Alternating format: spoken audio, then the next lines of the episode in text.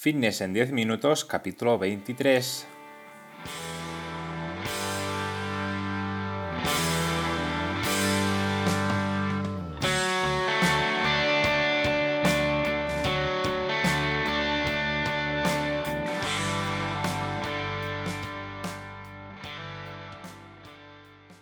Bienvenidos un día más, un episodio más a Fitness en 10 minutos, capítulo número 23 del día 22 de junio de 2020. Buenos días, mi nombre es Mark y esto es Fitness en 10 minutos, un podcast en el que hablamos de todos esos conceptos, técnicas, estrategias y noticias sobre el mundo fitness. Todo lo que está relacionado en entrenamiento, nutrición, suplementación, recetas y consejos para conseguir un estilo de vida más saludable. Hoy un programa que voy a dedicar a todas aquellas personas que poco a poco están pudiendo volver a la, normalidad, que ya están empezando otra vez a, otra vez a trabajar como antes de, que llegara este maldito COVID, este maldito virus, que seguro que poco a poco todo volverá a su cauce, todo volverá a su camino, aunque seguramente habrá algunos cambios, sobre, sobre todo en la manera que vamos a trabajar, ya que en este caso, por ejemplo, eh, en mi caso, he pasado de trabajar eh, fuera a trabajar desde casa, entonces me he tenido que, adaptar. Aún así, tenemos que, entender que todo tiene sus ventajas y debemos adaptarnos a las nuevas situaciones. Así que, así que hoy este programa va dedicado a todas aquellas personas que están volviendo a empezar a trabajar poco a poco. Hoy un programa donde vosotros sois los protagonistas con vuestras preguntas que me estáis enviando en mis redes sociales, en, a través del correo electrónico, a través de mi página web. ¿vale? Se me están acumulando unas cuantas, así que vamos a hacer este programa dedicado a todas estas preguntas que me, que me estáis enviando y espero que os dé una respuesta que os sirva realmente para solucionar el problema que, que tengáis. Pero antes, como siempre, el momento spam. Como, os digo siempre, comentaros que marpatrosafit.com tenéis ya cursos para aprender sobre entrenamiento y nutrición. Básicamente encontraréis todo lo que necesitáis para mejorar vuestra salud de una forma sencilla y muy detallada. Y cada semana tenéis un nuevo curso. ¿Vale? Se trata de una plataforma de formación enfocada a, entrenamiento y nutrición para mejorar vuestra salud, sobre todo para perder grasa. Si me queréis proponer algún tipo de curso que no esté y me lo queréis decir, me lo podéis poner en el apartado de mi página web que es marpadrosafit.com barra contactas. ¿vale? Nosotros, o en este caso yo lo voy a valorar y si realmente es un tema interesante, pues voy a crear este curso. Y ahora sí que sin más dilación, ya he hecho el momento spam, empezamos con vuestras preguntas, que hoy tengo siete ah, apuntadas, espero que, que las pueda responder todas y que me quepan en estos 10 minutos más o menos.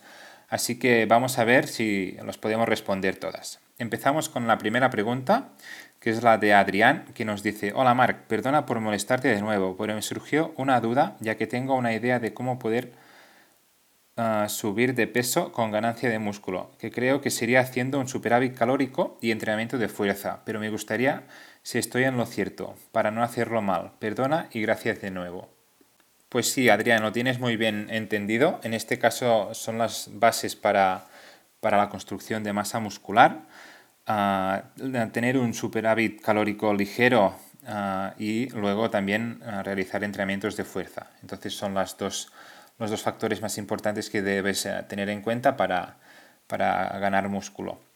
Este superávit calórico debe ser muy ligero por encima de las calorías de mantenimiento, unas 200 entre 200 y 400 calorías por encima para no acumular también mucho tejido adiposo. Entonces el entrenamiento de fuerza también enfocado a, tu objetivo, a tus necesidades, al tiempo que tienes disponible, etc. Entonces estás muy bien encaminado. Espero que realmente consigas ganar este peso que, tanto te gustaría. Y nada, mucho ánimo desde aquí. Muchas gracias por tu pregunta, Adrián. Vamos ahora ya con la segunda, que es la de Asier, que nos dice, buenas Marc, hace poco empecé a seguirte y tengo que decirte que me gustan mucho los vídeos y los posts que subes a Instagram, con diferentes ejercicios. Aún así, ¿me podrías recomendar alguna rutina o algunos ejercicios para las diferentes zonas de la espalda con mancuernas? Te lo agradecería muchísimo.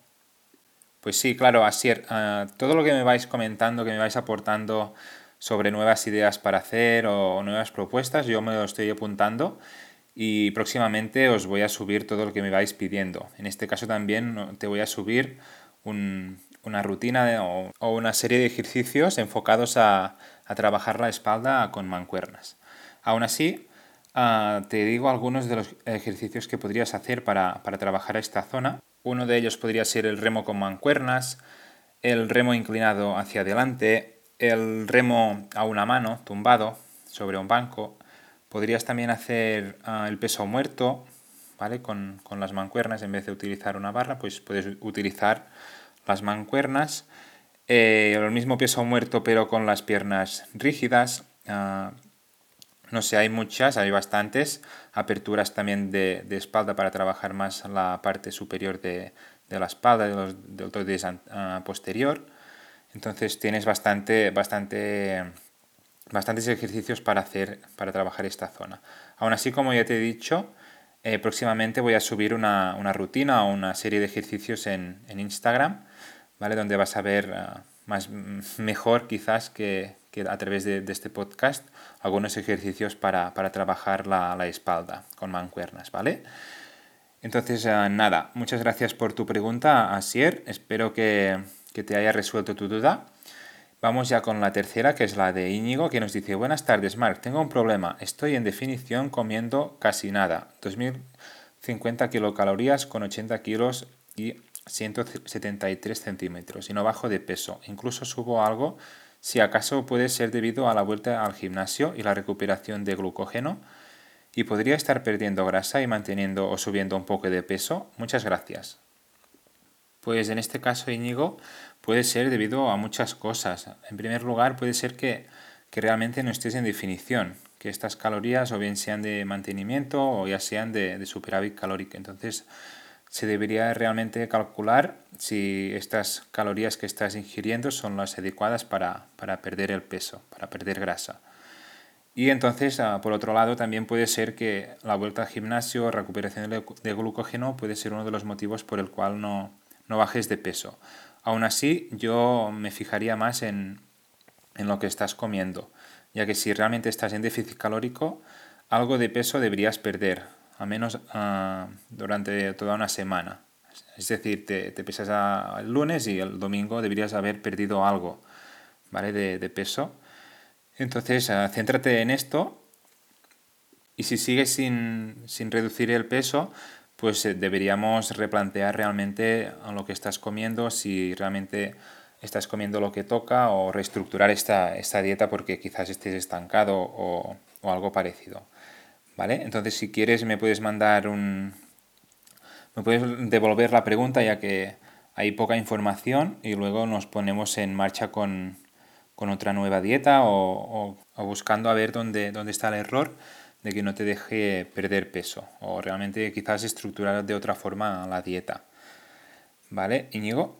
Ah, vamos con la pregunta número 4, que es la de Carla, que nos dice, hola Mar, ¿crees que para naturales es importante un entrenamiento bien programado para ganar músculo y fuerza? Ya que casi todos los preparadores que son competidores te ponen rutinas aleatorias que no tienen ninguna progresión. Pues sí, claro, totalmente, Carla.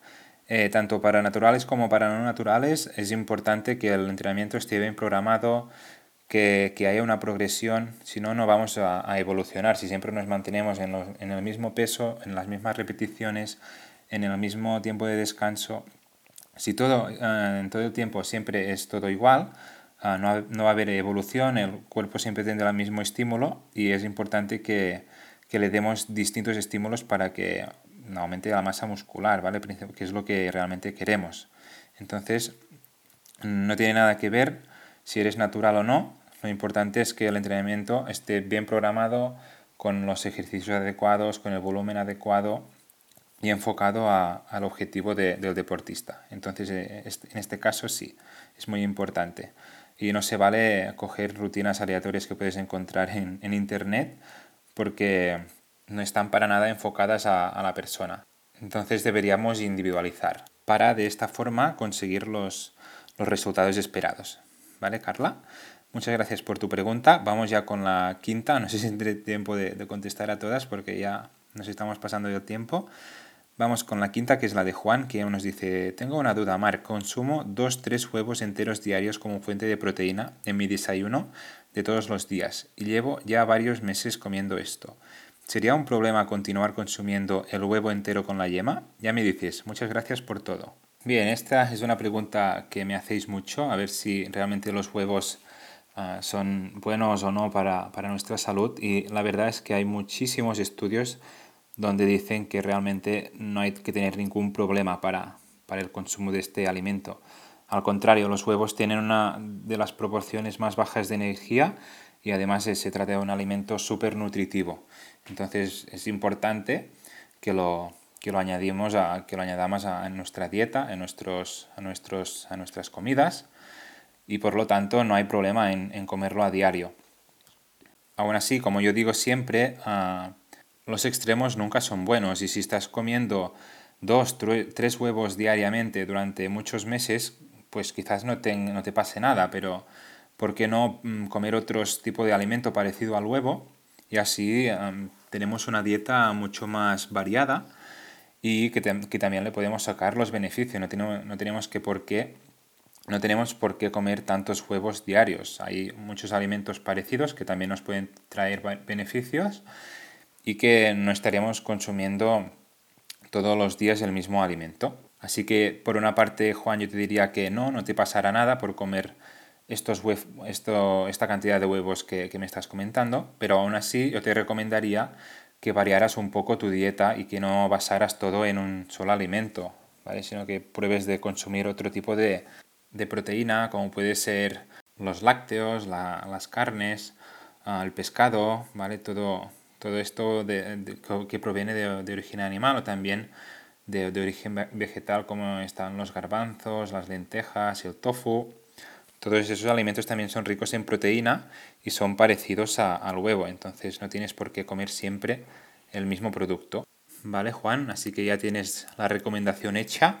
Vamos ya con la última pregunta que veo que es rápida, que es la 6, que es de María, que nos dice, hola, tengo una duda que no consigo resolver. Se trata de la respiración. No sé qué es mejor, inhalar cuando estás haciendo el esfuerzo o exhalar.